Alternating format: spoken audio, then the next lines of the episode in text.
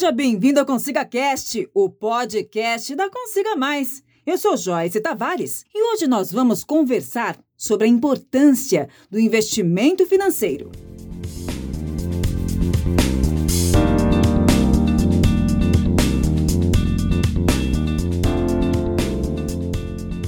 Para nos ajudar a falar desse tema, convidamos o Luan Santos. O Luan, pessoal, é economista e especialista de investimentos financeiros. Pós-graduando em finanças na Fundação Getúlio Vargas e no Instituto de Tecnologia de Massachusetts. Atualmente, ele trabalha como diretor financeiro, realizando a gestão de mais de 800 milhões, além de realizar consultorias para PJ e PF. Muito obrigada por participar do nosso podcast, Luan. Eu que agradeço a Consiga Mais pelo convite e pela oportunidade de falar sobre esse tema, que até pode parecer um pouco intimidador, mas que vale muito a pena entender e debater. Já vou começar então com uma pergunta que eu sei que todo mundo quer fazer. Bem, a maioria das pessoas pensa que investir é só para quem tem muito dinheiro.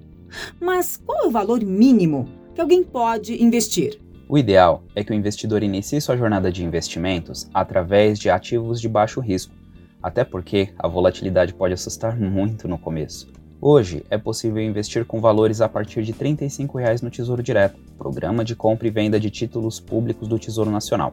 Já no mercado de renda variável, também dá para realizar compras de ações com valores abaixo de 100 reais, inclusive com compra de BDRs, que são recibos de empresas como Apple, Facebook, JP Morgan, entre outros. E o que seriam exatamente essas aplicações de baixo risco? Títulos do Tesouro Direto, CDBs de grandes bancos ou instituições com bons ratings, ou seja, classificação que garante a qualidade financeira de tal instituição, LCI, LCA, debentures, o famoso CDI e fundos de investimento do tipo renda fixa de administradoras e gestoras renomadas. Certo. E se alguém quer poupar e investir, por onde e como deve começar? Muitos investidores, tanto os mais antigos quanto os mais novos no mercado financeiro, veem a poupança como um investimento mais seguro e livre de perdas. Essa percepção ocorre pelo medo da mudança e a ideia de perda financeira. Por exemplo, desde maio de 2012, a poupança paga 70% da Selic quando esta é igual ou menor que 8,5% ao ano.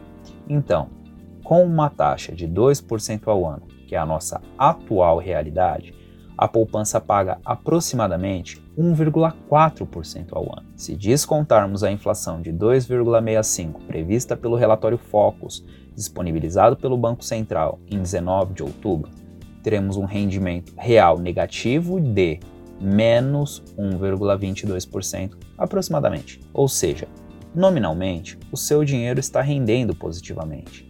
Porém, descontando a inflação, o poder de compra está deteriorado. Portanto, o ideal para investimentos mais longos são títulos que protejam o poder de compra do capital, como o Tesouro IPCA+, e títulos com alta liquidez para objetivos mais curtos e a criação da reserva de emergência. Informação importante essa, hein, Luan? Mas olha, a crença popular diz que investir em bancos é mais seguro. Isso é mito ou é verdade? Olha, Joyce, tão verdade quanto afirmar que manga com leite mata. claro que o banco tradicional passa uma imagem de mais segurança, porém esta segurança tem um preço, já que quanto menor o risco, menor o retorno. Quando falamos em investir, seu dinheiro, basicamente, ou fica alocado em uma dívida ou em uma empresa. Então, mais importante que a instituição de custódia dos ativos é a solidez das empresas que você está comprando a capacidade de solvência e os riscos inerentes ao negócio. Estes devem ser alguns dos aspectos avaliados antes de sairmos para o mercado financeiro. Olha, eu não sei se eu fico mais feliz por saber que manga com leite não mata, ou porque eu acabei de descobrir que banco tradicional não é sinônimo de segurança. A verdade é que existem muitos fatores envolvidos. Por falar em fatores, o que é preciso considerar antes de tomar a decisão de investir em um banco ou em uma corretora? A segurança de infraestrutura que a instituição escolhida te dá, seja ela um banco ou uma corretora, as taxas cobradas, tempo de resposta das solicitações e leque de produtos ofertados. Os bancos, por exemplo, tem menos produtos financeiros como fundos e mais capitalização, que não é investimento. E hoje, as corretoras são muito mais voltadas ao resultado, o que alinha muito bem os objetivos dos assessores aos clientes. Então, é muito mais uma questão particular de cada um e de retenção da instituição do que propriamente da qualidade de gestão. Quando falamos de investimento, logo me vem à mente os bens de uso e bens de investimento ou os bens de consumo e bens de capital, que muita gente nem sabe que existe. Qual a diferença e importância de cada um deles? Bom, existem vertentes distintas quando falamos em investimento. Duas delas são, por exemplo, os bens de capital e os investimentos financeiros. O conceito de investimento é um dispêndio financeiro hoje visando a obtenção de fluxos de caixas futuros maiores do que o aplicado efetivamente. Portanto, investimentos em maquinários, terrenos, ferramentas, imóveis e educação também se tornam boas oportunidades de construção de patrimônio e podem ser vistos como investimento. A diferença entre o bem de consumo e o bem de capital é que o primeiro é utilizado para uso de maneira aleatória, enquanto o segundo tem uma finalidade muito mais específica. Vamos a um exemplo. Imagine que você trabalha com uma confecção de roupas e a sua demanda fica relativamente alta para a sua máquina atual. Então, um investimento assertivo seria a aquisição de uma máquina mais moderna para melhorar o seu prazo de entrega, o que poderia te trazer um retorno financeiro maior, dado a melhoria de sua produtividade. E agora chegou o momento do nosso público perguntar. A primeira pergunta diz o seguinte: Meu nome é Augusto e eu estou tentando guardar dinheiro para a minha aposentadoria mas não quero depender do INSS. Por isso, a minha dúvida é sobre previdência privada. Ouvi dizer que é melhor evitar escolher fundos de previdência em grandes bancos, porque eles têm taxas pesadas de carregamento, custódia e administração. Isso é verdade? Então, qual seria uma boa alternativa? Tudo bem, Augusto. Na verdade, as taxas de administração e custódia são eventos que fazem parte da prestação de serviço de gerenciamento do patrimônio. O ideal é a busca pelo produto que te atenda nessa necessidade. Devemos olhar as taxas, mas também devemos entender se teremos a possibilidade de realização de movimentações e acesso às análises que essas casas disponibilizam, visando o melhor resultado no longo prazo.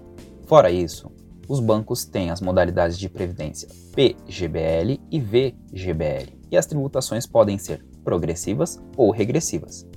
Geralmente, o PGBL é mais indicado para quem faz a declaração completa do IR, pois as contribuições realizadas podem ser deduzidas da base de cálculo até 12% da renda bruta tributável. Já o VGBL é mais indicado para quem faz a declaração simplificada, quer investir mais de 12% da renda bruta ou são isentas de IR. As tributações também mudam entre progressiva e regressiva e dependendo do modelo de previdência escolhido, o IR pode incidir sobre os rendimentos ou sobre o montante total. Portanto, fique atento. Eu vejo com bons olhos os fundos de investimento em títulos atrelados à inflação mais longos, com a assiduidade dos aportes mensais. Exige uma participação maior do investidor, mas a administração e outras taxas podem ser minimizadas ao longo do caminho. Ótimo conselho! Espero que o Augusto tenha anotado tudo. E bora para a segunda pergunta, que é do Guilherme. O Guilherme fala assim: tenho disponível o valor de mil reais por mês para a realização de investimentos. Observando o mercado e considerando liquidez, rentabilidade e risco, qual a melhor opção entre CDBs e Tesouro Direto? Guilherme, o melhor investimento depende muito mais do seu perfil e metas do que das características dos ativos.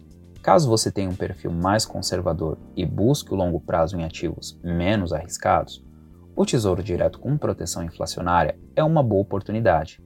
Os CDBs também têm rentabilidades interessantes, porém devemos nos atentar às modalidades de remuneração que são pré-fixado, pós-fixado ou híbrido, e os prazos de carência e vencimento. Fora isso, os CDBs contam com a proteção do FGC, que devolve até 250 mil por CPF, caso o banco que detém o valor quebre. Já a tributação tanto do Tesouro quanto do CDB segue a dinâmica da tabela regressiva de IR sobre o lucro retido direto na fonte, que começa com 22,5% de 0 a 6 meses, 20% de seis meses a um ano, 17,5% de um ano a dois anos e 15% de dois anos em diante. Lembrando que nada te impede de investir em ambos os produtos, montando uma carteira exclusiva e que atenda os seus objetivos. E temos a pergunta de um casal para você, Luan. A pergunta é esta: Meu nome é Bernardo, eu e minha noiva Laura vamos nos casar em breve. Nós dois temos o hábito de poupar e investir. Eu invisto em corretora e ela em banco. A Laura aplicou o dinheiro em CDB progressivo que vence em 2023. A aplicação dela é de 30 mil. E eu queria convencê-la a trazer esse dinheiro para a corretora, porque acredito ser mais vantajoso e com mais alternativas e maior taxa de rentabilidade. Se a gente tirar o dinheiro dela do banco ainda esse ano e aplicar na corretora, qual o investimento mais favorável para nos trazer a segurança necessária para o casamento? Fala, Bernardo. O primeiro passo é saber se o CDB tem carência para saída antes do vencimento e quanto seria. Segundo, saber qual é a taxa de remuneração do CDB e qual produto está sendo ofertado na corretora para cobrir tal rendimento. E por último, qual é o valor projetado para o casamento. Assim vocês terão uma ideia de quanto precisam ter efetivamente na data e podem buscar investimentos seguros para projetar o resultado, trazendo o montante a valor presente. Calma que eu vou explicar. Suponha que o casamento foi estimado em 100 mil e vamos assumir que os preparativos levarão seis meses entre pagamentos e tudo mais. Logo, vamos supor que vocês precisaram do dinheiro em 1 de janeiro de 2023. Também vamos supor que você consiga fazer a transferência de recursos e comece a aplicar em um título no dia 1 de novembro de 2020 e que tal título pague 5% ao ano. Logo, para obter os 100 mil na data desejada, vocês deveriam aplicar aproximadamente R$ 92.350 já líquido de 15% de IR. E lembre-se, o título escolhido deve ser previsível e líquido, com a menor quantidade de travas de saída possível. Imagina chegar na data de resgatar e ter a infeliz surpresa de ter perdido mais de 20%? Aí o casamento vai para o brejo. Mas são movimentações que podem ocorrer em mercados altamente voláteis. Agora, a última, mas não menos importante. A dúvida é da Camila, que disse: Tenho muito interesse em aprender mais, em investir em renda variável. Porém, tenho medo. Sempre ouvi dizer que a palavra que melhor descreve esse tipo de renda é instabilidade. Sei que existem muitos setores, alguns mais instáveis que os outros. Mas minha intenção não é ser day trade. Meu objetivo é receber dividendos. A longo prazo, qual é o setor ideal para começar? Realmente, o mercado de ações tem diversas oportunidades, mas é um setor extremamente volátil. Lembre-se que estamos investindo em empresas, portanto, para ganhar ao longo prazo com a empresa, devemos ter um olhar no futuro, com visão de relevância dos produtos, serviços e a importância para a sociedade. Nesse aspecto, empresas mais seguras são empresas que fornecem serviços essenciais, como eletricidade, saneamento básico e a melhoria da infraestrutura do país como um todo. Consequentemente, empresas desse segmento tendem a ter menos volatilidade, dado que há uma certa previsibilidade de receita por projetos e que também pagam bons dividendos. Uau! Quanta coisa incrível falamos hoje, Luan! Muito obrigada por essa verdadeira aula! Eu adorei! E tenho certeza que quem está nos ouvindo também amou e já está ansioso para colocar em prática. Imagina, Joyce. Falar desse assunto é um prazer para mim. E poder de algum jeito ajudar as pessoas compartilhando o que sei e aprendi ao longo da minha vida e carreira é bom demais. Gratidão por dividir seu conhecimento.